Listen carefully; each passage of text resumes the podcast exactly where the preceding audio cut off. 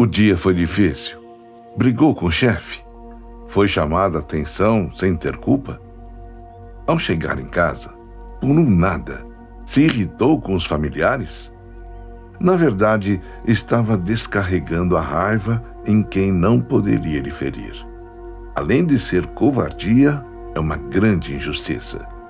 Se acalme, respire fundo, encha seu coração de oxigênio, seu corpo de melhorias espirituais. Olhe para o céu e peça luz no seu caminho. Não pense no acontecido. Pense em algo positivo que o acontecido pode mostrar. E sempre tem algo positivo até nas coisas negativas. Se for cristão, reze, ou simplesmente se cale e olhe para o céu.